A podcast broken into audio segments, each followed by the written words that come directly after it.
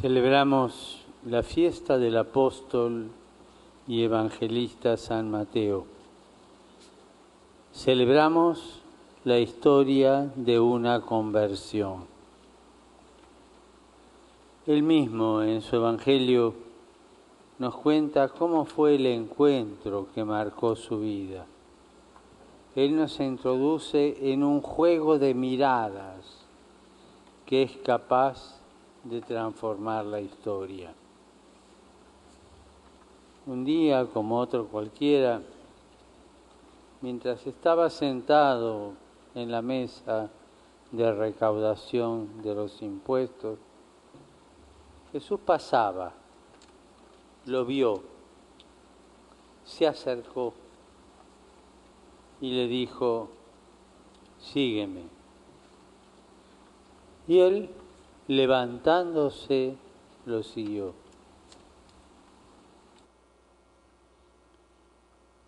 Jesús lo miró. Qué fuerza de amor tuvo la mirada de Jesús para movilizar a Mateo como lo hizo.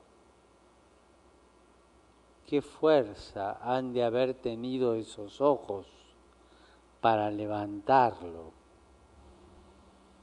Sabemos que Mateo era un publicano, es decir, recaudaba impuestos de los judíos para dárselos a los romanos. Los publicanos eran mal vistos, incluso considerados pecadores, y por eso vivían apartados y despreciados de los demás. Con ellos no se podía comer, ni hablar, ni orar. Eran traidores para el pueblo. Le sacaban a su gente para dárselo a otros. Los publicanos pertenecían a esta categoría social. Y Jesús se detuvo, no pasó de largo precipitadamente, lo miró sin prisa, lo miró con paz, lo miró con ojos de misericordia, lo miró como nadie lo había mirado antes. Y esa mirada abrió su corazón, lo hizo libre, lo sanó, le dio una esperanza, una nueva vida como a Saqueo, a Bartimeo, a María Magdalena, a Pedro y también a cada uno de nosotros. Aunque no nos atrevemos a levantar los ojos al Señor, él siempre nos mira primero. Es nuestra historia personal. Al igual que muchos otros, cada uno de nosotros puede decir, yo también soy un pecador en el que Jesús puso su mirada. Los invito que hoy en sus casas o en la iglesia cuando estén tranquilos, solos, hagan un momento de silencio para recordar con gratitud y alegría aquellas circunstancias, aquel momento en que la mirada misericordiosa de Dios se posó en nuestra vida. Su amor nos precede su mirada se adelanta a nuestra necesidad. Él sabe, él sabe ver más allá de las apariencias, más allá del pecado, más allá del fracaso, de la indignidad. Sabe ver más allá de la categoría social a la que podemos pertenecer. Él ve más allá de la más allá de todo eso, Él ve esa dignidad de hijo que todos tenemos. Tal vez ensuciada por el pecado, pero siempre presente en el fondo de nuestra alma.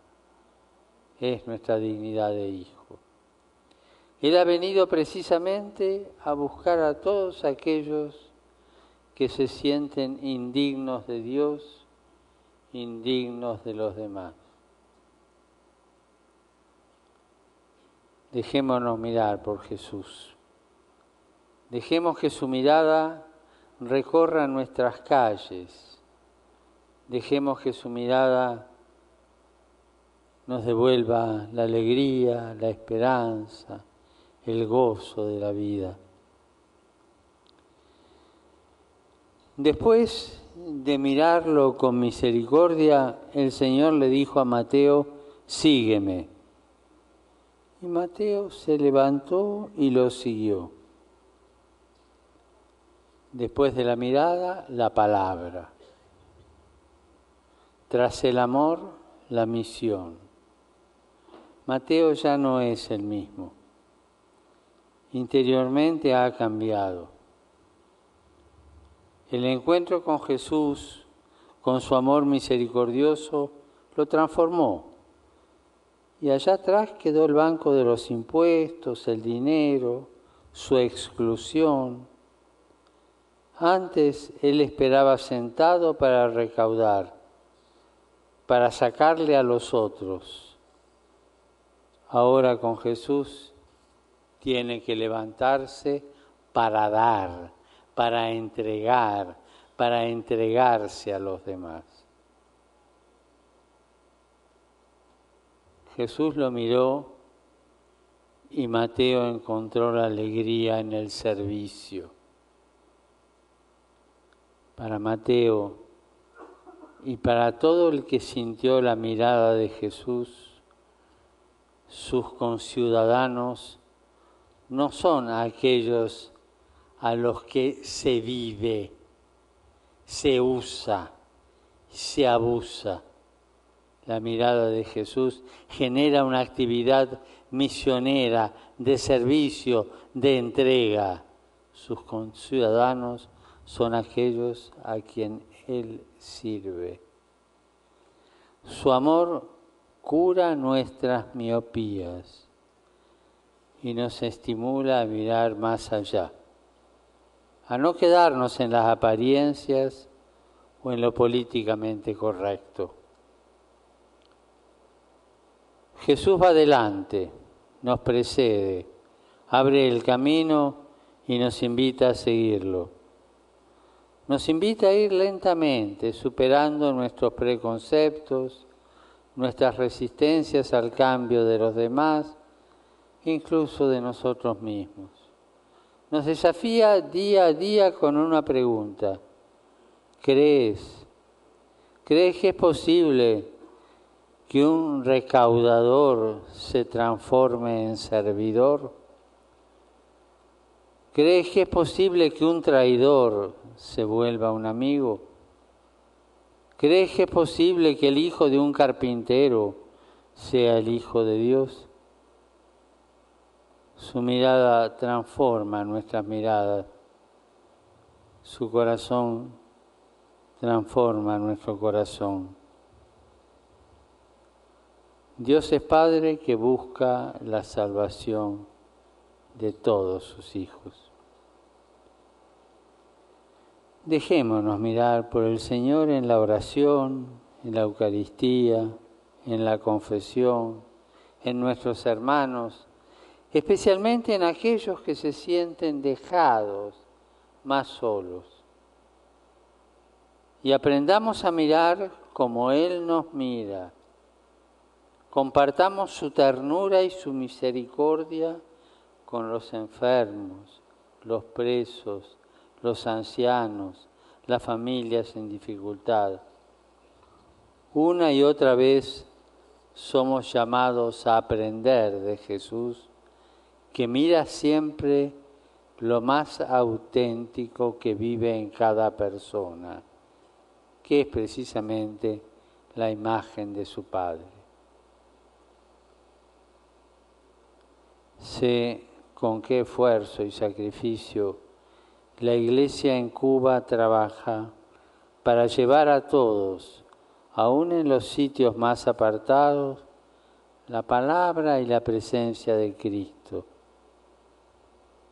Una mención especial merecen las llamadas casas de misión, que ante la escasez de templos y de sacerdotes permiten a tantas personas poder tener un espacio de oración, de escucha de la palabra, de catequesis, de vida de comunidad. Son pequeños signos de la presencia de Dios en nuestros barrios y una ayuda cotidiana para hacer vivas las palabras del apóstol Pablo. Les ruego que anden como pide la vocación a las que han sido convocados. Sean siempre humildes y amables, sean comprensivos, sobrellevándose mutuamente con amor. Esfuércense en mantener la unidad del espíritu con el vínculo de la paz.